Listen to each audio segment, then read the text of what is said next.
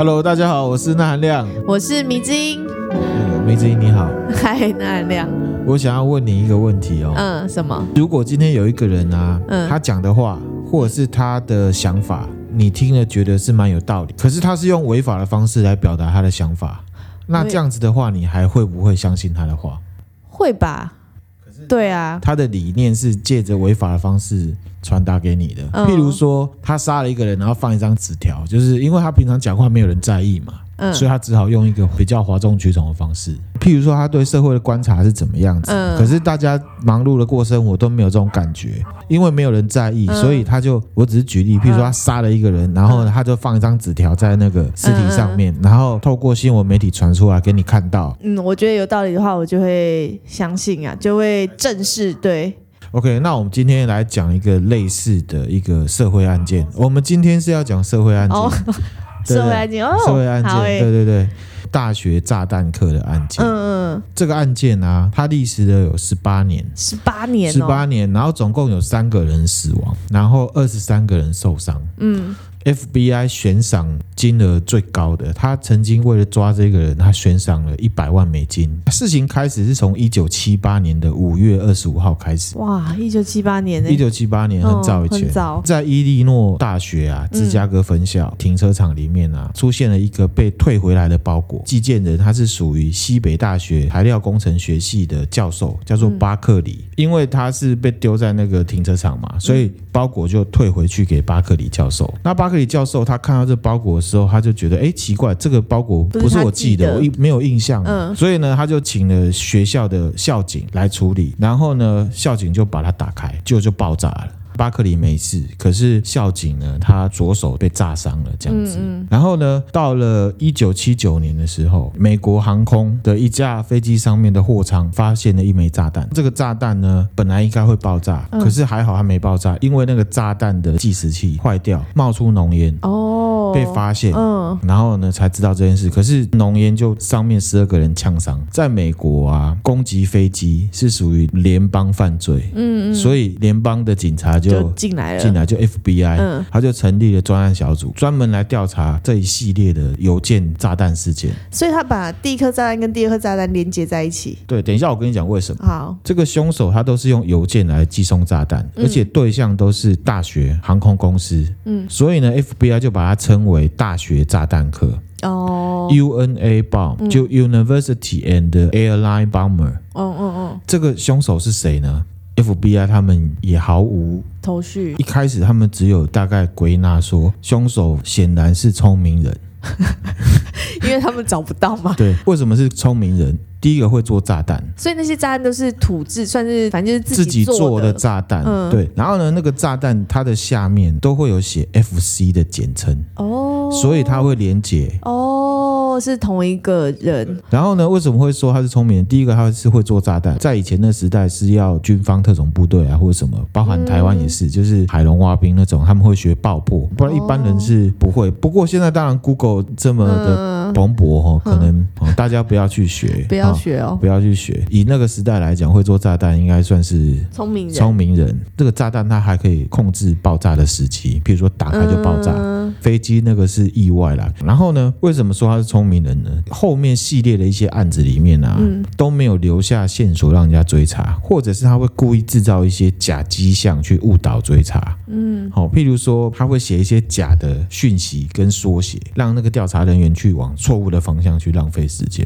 从刚刚第一。这个案子是一九七八年，对，一九七八，一直经过了十八年来，FBI 找不到人，也没有太多的具体的线索，一直到一九八七年的时候，嗯，美国犹他州的盐湖城有一个人被炸伤左手，凶手就沉寂了一段时间，所以 FBI 就想说他可能退休了，不干了，或者是他突然想通了，一直到一九八七年的时候。嗯凶手就沉寂下来，可是突然到一九九三年的时候，凶手他又作案了。一九九三年，炸弹又分别炸伤了一个遗传学的教授跟一个电脑教授，然后一九九四年炸死了一个广告公司的主管。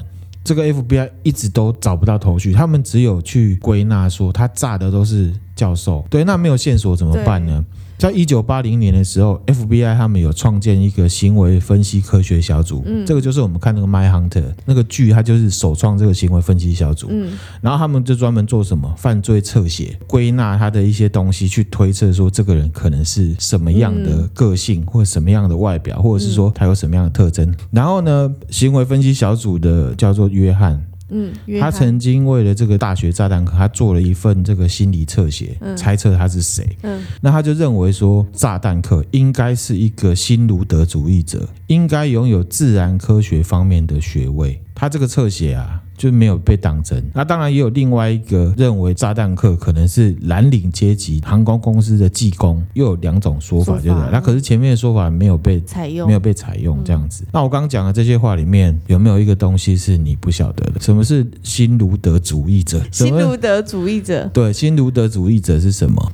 这时候就要先讲卢德主义。卢德主义，对，你知道英国十九世纪的时候一个工业革命。工业革命就是大量的用机器是取代人力，对不对？嗯。嗯，那那时候呢，有很多的工人，嗯，他反对这件事情，嗯，然后他认为大量的机器，特别是纺织机的出现，会让他们失去工作，嗯，所以呢，他们就大规模去抗议，到处去破坏机器，有钱人的机器，老板们的机器，这样子，因为他们想要他们的工作权，嗯。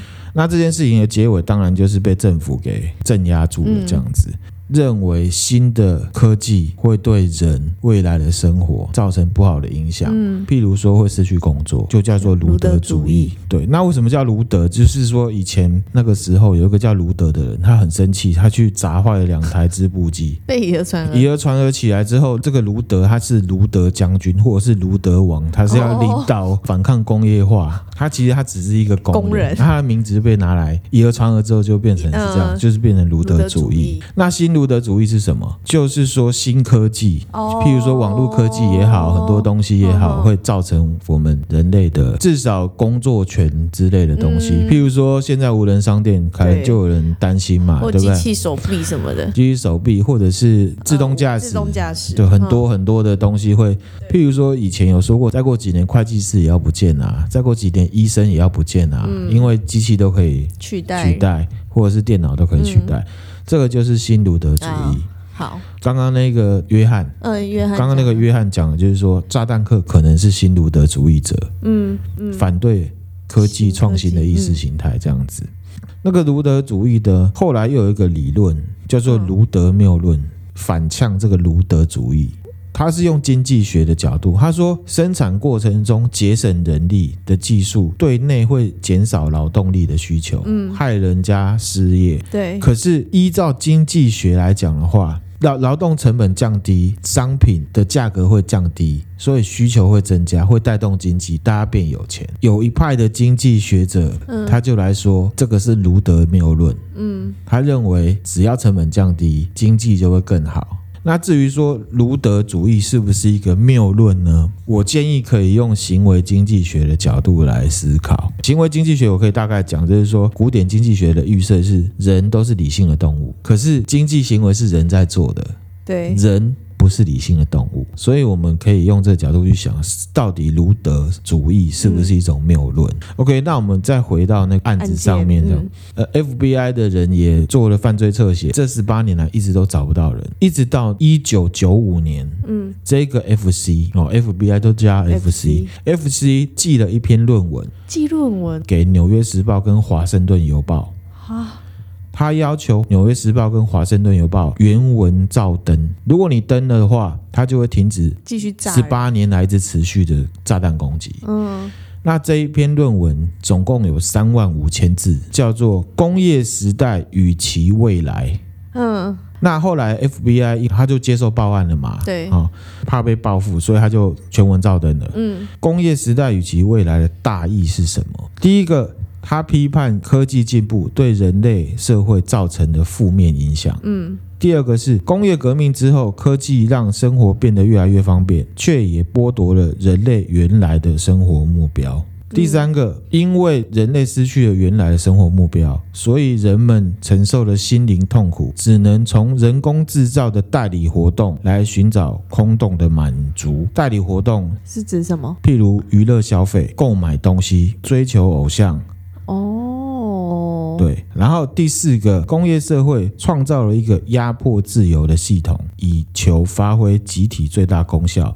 抹杀了每个人的自主性跟生存目标。嗯，白话来讲，你呢本来是为了追求快乐，嗯，生活在这个世界上，对，可是变成追求钱，可是追求钱的过程里面，你是不快乐的。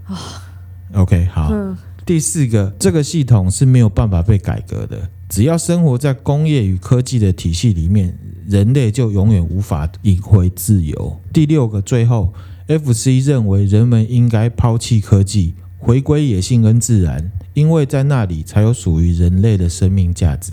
这个就是这三万五千字的大意。嗯嗯，只是大意而已。对，我个人看完了，作者写的非常的仔细，逻辑跟看法都非常的精辟。嗯，确实有打动人心，真的哦，而且有说服力。到现在看一点也不会觉得过时。哦，真的耶！嗯，你刚刚讲那六点。到现在都觉得还是蛮有蛮有感觉，蛮有同感的。嗯，我这边有论文连接，我会分享在我的 Facebook 或者是我的、嗯、呃网页上面哈，大家可以去看。那是中英文对照的哦。对，那可是它真的是论文，他写的方式就是论文。嗯，对，所以你要有耐心的看。嗯，对，然后再回到案件上面。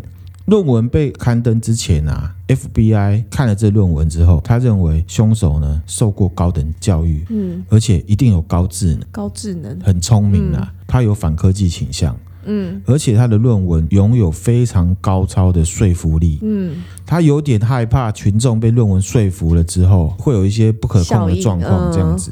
但是为了抓到凶手，嗯所以他们就还是让他还是登了。而且这件事情啊，是美国司法部长跟 FBI 局长同意而且主导的。哦，就是把他刊出去。哦，那看的同时呢，他悬赏一百万美金，希望民众可以提供线索找出凶手。嗯嗯，结果呢，政府的电话就被打爆了。因为都有一些乱报的，对，因为都没有什么有用的线索，哦、大家都是为了一百万来的，对，就被打爆了。反而有非常多人认同 FC 的论点，哦，所以他们一开始在担心成真了。对，因为之前有一个案子啊。嗯，是有人目击这个凶手把炸弹包放在某个地方，嗯嗯，所以就让警察把它画出来。哦，所以他有他的画像，嗯，有人把他画像印在衣服上，把他当成偶像。啊，嗯，然后甚至有人在游行的时候公开的希望凶手出来选美国总统。哇，好猛哦！对啊，是不是很猛？很猛哎。好，然后不过这个时候呢，案情就有转机了。哦，是什么？这个时候有一个叫琳达的女生，嗯，她就看到这个新闻，还有这个论文的内容，嗯。她就跟她的老公说：“哎，你有没有觉得这个论文的内容啊，还有她描述的方式，很像是哥哥时常会提到的想法，就是她老公的哥哥。她老公的哥哥，对，琳达的老公叫做大卫。嗯嗯嗯。那大卫听了之后，他都没有觉得是啊。嗯，因为哥哥是他们家族里面的骄傲，哥哥是一个天才。天才。他的哥哥叫做泰德卡辛斯基。嗯，这是弟弟讲的，这是大卫讲的哦。”他说：“他的哥哥泰德是一个内向、有亲和力的人，脾气很好。嗯，而且他的智商有一六七。爱因斯坦多少？你知道吗？一六五、一六零、一六零。他有一六七。对，他从小就一直在跳级，十六岁他就录取了哈佛大学的数学系。哇，嗯，二十岁从哈佛大学毕业。那当时应该也是一个风云人物吧？应该大家都嗯，嗯，嗯，嗯，好。然后呢？而且我给你看他的照片，他长得很帅。”给你看，长得很帅，算不错吧？嗯，真的耶，好，蛮帅的。这个我这个照片我也会分享在我的 Facebook 上面。哈，他花了四年从哈佛大学数学系毕业之后，他马上考进了密西根大学数学系，攻读硕士跟博士，然后好像花了三年硕博士就 KO 了。哇塞，很屌的一件事情来了。嗯他的博士论文非常的深奥，口试委员呢，并不是每个人都看得懂。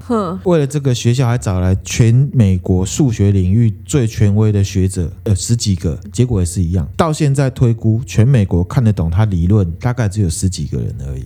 哦，然后呢，博士毕业之后，他以二十五岁的年纪担任伯克莱大学数学系的助理教授。好了不起的一个人，是当时伯克莱大学最年轻的助理教授。不过，他助理教授做了两年之后，嗯，他就觉得不太适应，他也不是很喜欢，嗯、就辞职。嗯，他在一九七一年的时候，嗯，在蒙大拿州隐居在山林里面。刚刚讲到大卫嘛，被他的老婆提醒之后，他觉得哎、欸，好像是这么一回事。嗯、然后呢，他就透过管道跟 FBI 接触。嗯提供了他跟他哥哥的书信往来，因为他哥哥不跟他们住，因为他哥哥就隐居嘛。嗯，一些书信往来，还有一九七一年的时候泰德写的论文，还有一些其他的资料，让 FBI 去分析调查。FBI 他们针对的文笔、书写方式、描述风格还有内容去分析，认为有高度符合这个犯罪侧写。FBI 他就申请了搜索令。嗯，到蒙大拿的森林里面逮捕了泰德。那一年泰德五十三岁。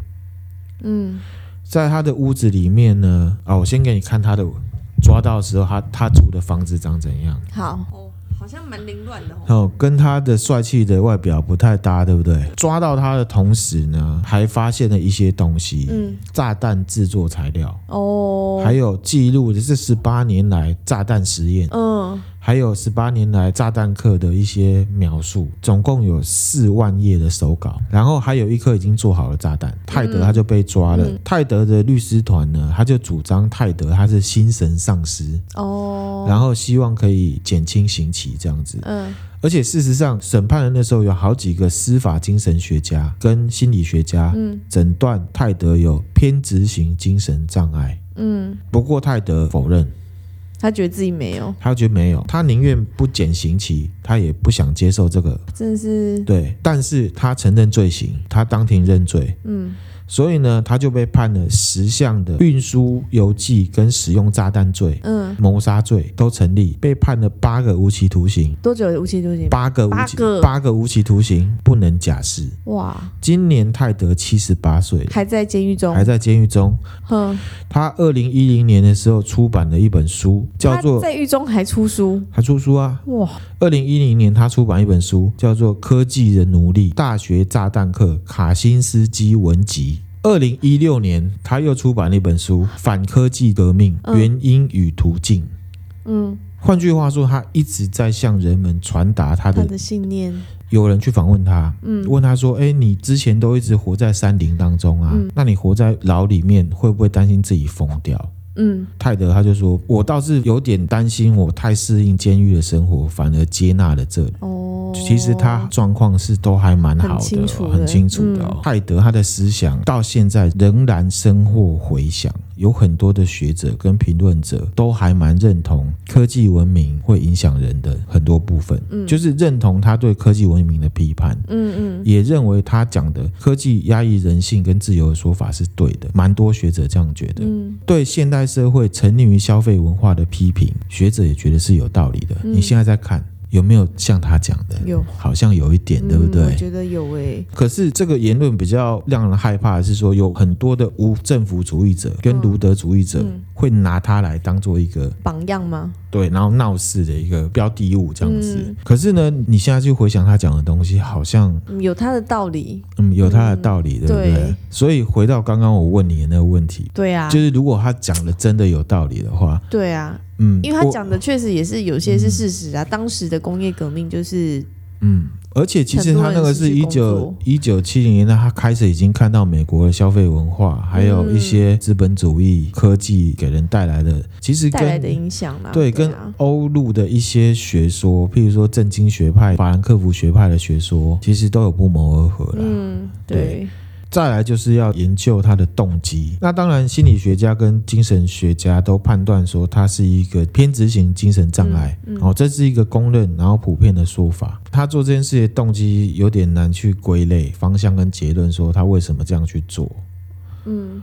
他应该就是想是不是疯掉了？我觉得，因为像他，你刚刚讲的，他的那个智商很高，就智商很高的人，多多少少会有一点觉得自己可以改变什么，或者是他有能力可以去做些什么。那他这个不一定诶，不知道你有没有看过《心灵捕手》？应该有看过，就是迈特戴蒙，哦、然后他演一个智商很高的人，对就是因为他智商很高，反而他无法融入社会。对，但因为他知道的东西比大家多太多了。多所以他会觉得他自己可以透过什么方式来改变他的，就是他不认同的东西嘛。嗯，我是这样想的、啊，有可能啊。嗯、好，我接下来要讲一个比较都市传说的一个，哦、可这可以结合都市传说。嗯嗯嗯嗯，泰德啊，嗯、他在哈佛大学大学二年级的时候，曾经参加了一场由哈佛大学心理学者一个叫亨利的学者安排的心理学实验。嗯、实验真的不能乱参加。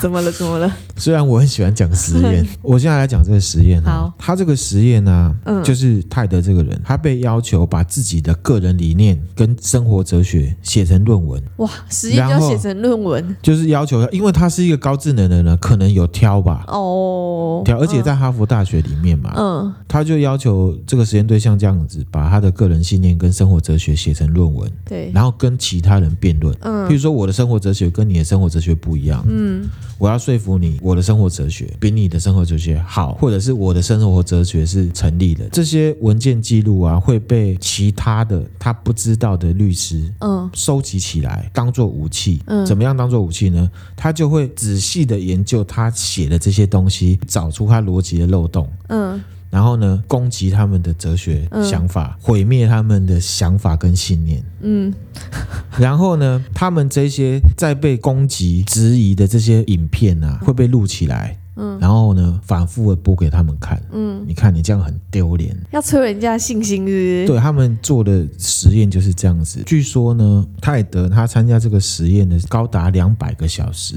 哇，连续有三年的时间，每个礼拜都遭受攻击，攻击他的尊严、信仰。哇。三年呢，好久哦。当然，就有人会认为说，有可能是这样子的一个实验影响他，影响他的，就是他真的有被改变。嗯，这这也说不定，哦不知道。嗯。然后这里有什么都市传说点吗？还没有，对不对？嗯，我还没听。据说，嗯。这个实验是由当时美国 CIA 主导的可怕计划，叫做 MK Ultra。嗯，它有点像是有没有神鬼认证？嗯，就是有一个神秘计划这样子，绊脚石计划。对对对，Trap Stone 嘛，对不对？有点像是这样。这个计划很有分享价值。简单说，CIA 呢，它统筹这个 MK Ultra，它的目的是什么？什么？它想要实验怎么样针对人类去做思想控制。哇！然后这个计划是。是从一九五三年到一九七三年中间进行的。嗯，好，主要研究人类大脑的潜能，然后使用一些药剂跟药物去看这些药剂跟药物对人脑的影响。这个 MK Ultra 的目的是要制定大脑控制系统，可以对重点的目标进行斩首。哇！然后这个计划其实涉及了蛮多的非法活动。嗯，针对不知情的美国跟加拿大公民做实验。嗯，所以泰德也有可能是在不知情的情况下，他知道这实验，可是他不知道后面这实验的目的是什么？我们之前讲了很多实验，其实被实验的人都不知道真正的目的是什么嘛？怎么样？这个有没有都市传说点？有、欸、有吗？哈，好，这个案件大概就讲到这边了。这个案件呢，有美剧可以看哦，哪一部？叫做《气胸两点大学航空炸弹客》，哦、现在 Netflix 上面就有。可以去找来看，真的哦。对，而且呢，这部片呢，烂番茄指数获得百分之九十二的正面评价，很高分，十分里面平均是打了七点八六分，算很高，嗯、很高哎。然后演泰德的演员呢是谁？复仇者联盟里面的幻视，他演泰德。对，演 FBI 那个测血员的是《阿凡达》那个男主角。哦，对对对。